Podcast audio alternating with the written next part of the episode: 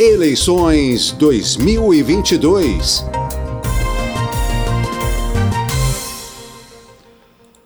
Superlotação, falta de veículos, atrasos, longa espera, riscos de violência, assédio. Essas são algumas das dificuldades enfrentadas diariamente por milhares de brasileiros que precisam do transporte público para se deslocar dentro das suas cidades, para ir para o trabalho, escola e também para o lazer. Nesta quinta, hoje, o painel vai debater os desafios e as políticas públicas para os próximos quatro anos e o que o Congresso Nacional pode fazer para superar os principais gargalos do transporte público brasileiro. E quem está conosco para falar sobre o tema é o professor Joaquim José Guilherme de Aragão, do Departamento de Engenharia Civil e Ambiental da UNB. Professor, bom dia, obrigado por estar aqui no painel eletrônico. Bom dia, agradeço o convite. É um prazer. Perfeito, professor. É um prazer receber o senhor aqui no programa. Bom, o modelo de transporte público no país, ele é adequado ao desenho das cidades brasileiras? Olha, nós temos uma lei de mobilidade urbana, né? O problema é realmente as prefeituras, sim, as prefeituras têm alguma política. O que, que a gente vê é que as prefeituras não, não ligam, não tem política de mobilidade. Eu diria que não tem nem política de mobilidade para eles não têm nenhuma política para mobilidade. O que, que a gente vê é que as prefeituras estão mais interessadas em obras, né? Obras, ó, mesmo que elas não façam grande avanço em termos de política de mobilidade, mas rendem talvez uma inauguração, uma fita verde amarela, etc. Tal. Então, a situação é essa, quer dizer, as prefeituras não estão realmente é, acordadas para o problema de, de mobilidade urbana. Sem essa política, sem esse esforço de entender a mobilidade urbana, um elemento fundamental para a economia das suas cidades, realmente a gente não avança. A lei está aí, os instrumentos estão aí, né? pode talvez faltar recursos para financiamento, mas também uh, os recursos só vão aparecer se também as, as municipalidades, os estados, as regiões metropolitanas forem afirmativas nesse setor. Agora, professor Joaquim, o que é preciso? O que efetivamente é uma política de mobilidade? O que precisa ser alterado na, na dinâmica das cidades? Primeiro, você tem de saber, você tem de ter um plano de desenvolvimento urbano. Você tem um PDU que seja realmente um instrumento do desenvolvimento urbano. Muitas municipalidades fazem o PDU assim como o deverzinho de casa mal feito, simplesmente para pegar verbas aí do governo federal. Né? mas é para onde a cidade vai? O que, qual é a, a, a orientação do seu crescimento? Qual é a infraestrutura necessária, não apenas em transporte, mas também saneamento, eletricidade, energia, para que esse projeto de crescimento dê certo? Então, precisa realmente uma visão. As prefeituras muitas vezes não têm a visão do que realmente uh, para onde as suas eh, prefeituras vão. E aí a mobilidade é mais um elemento que elas não, não dão uh, não dão a devida consideração, né? Uh, agora nós temos os planos de mobilidade, a gente os instrumentos legais eles já existem, eles já existem, só que eles não são aplicados. Sim. Desculpe aí. Não imagina. E, e professor Joaquim, a, o transporte, como o senhor falou, precisa de financiamento, assim Sim. como todos os outros elementos da infraestrutura de uma cidade. O transporte urbano, baseado na concessão de linhas para para empresas privadas, ele é adequado? Também é necessário rever esse modelo?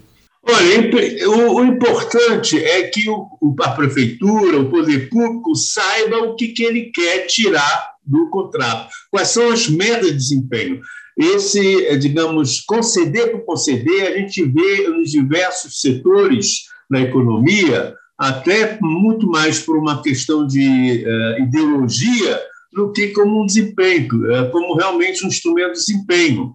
Uh, a contratação ela é benéfica, desde que o poder público saiba o que ele quer dos empresários. Para isso, ele tem de ter uma política de mobilidade.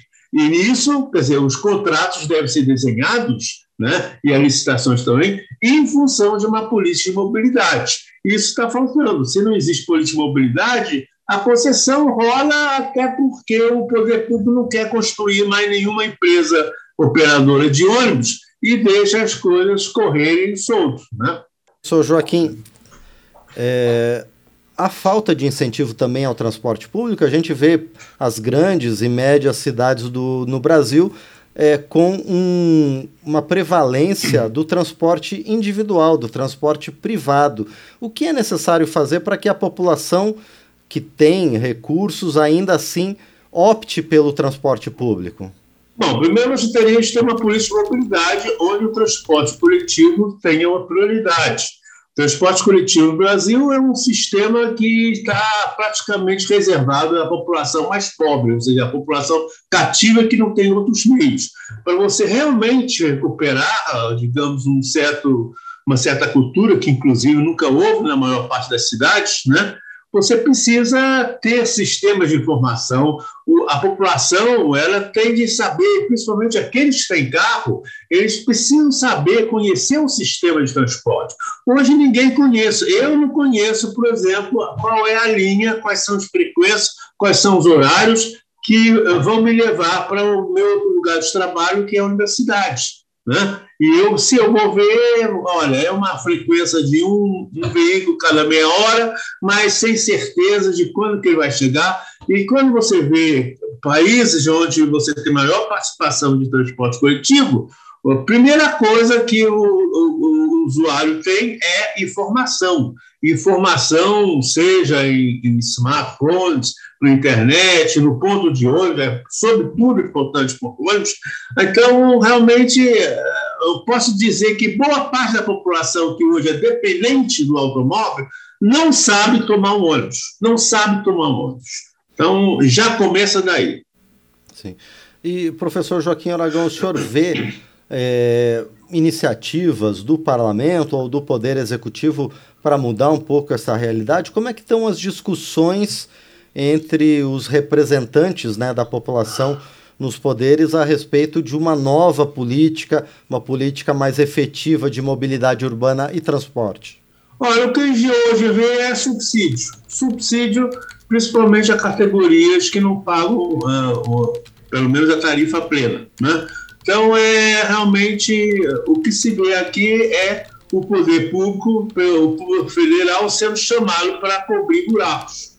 Uh, mas sem nenhuma política, não, não existe nenhum compromisso de desempenho das empresas que vão receber esse subsídio, ou seja, em termos políticos não há nenhuma inovação. Né? Mesmo com todo esse movimento de subsídio, né? não há uma inovação. Então é um dinheiro que vai, vai né, no, no mínimo, cobrir um buraco, mas um buraco que você não tem nenhuma política de, de melhoria efetiva do transporte público.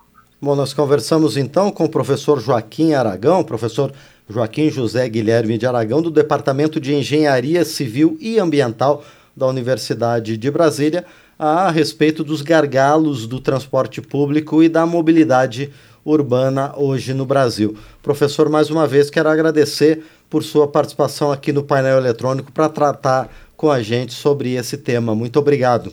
Eu agradeço a oportunidade e coloco minha disposição para outras né, entrevistas. Com toda certeza, não faltará oportunidade para a gente conversar de novo com o professor Joaquim. Eu estou trabalhando Aragão. principalmente em financiamento de corredores de transporte de massa.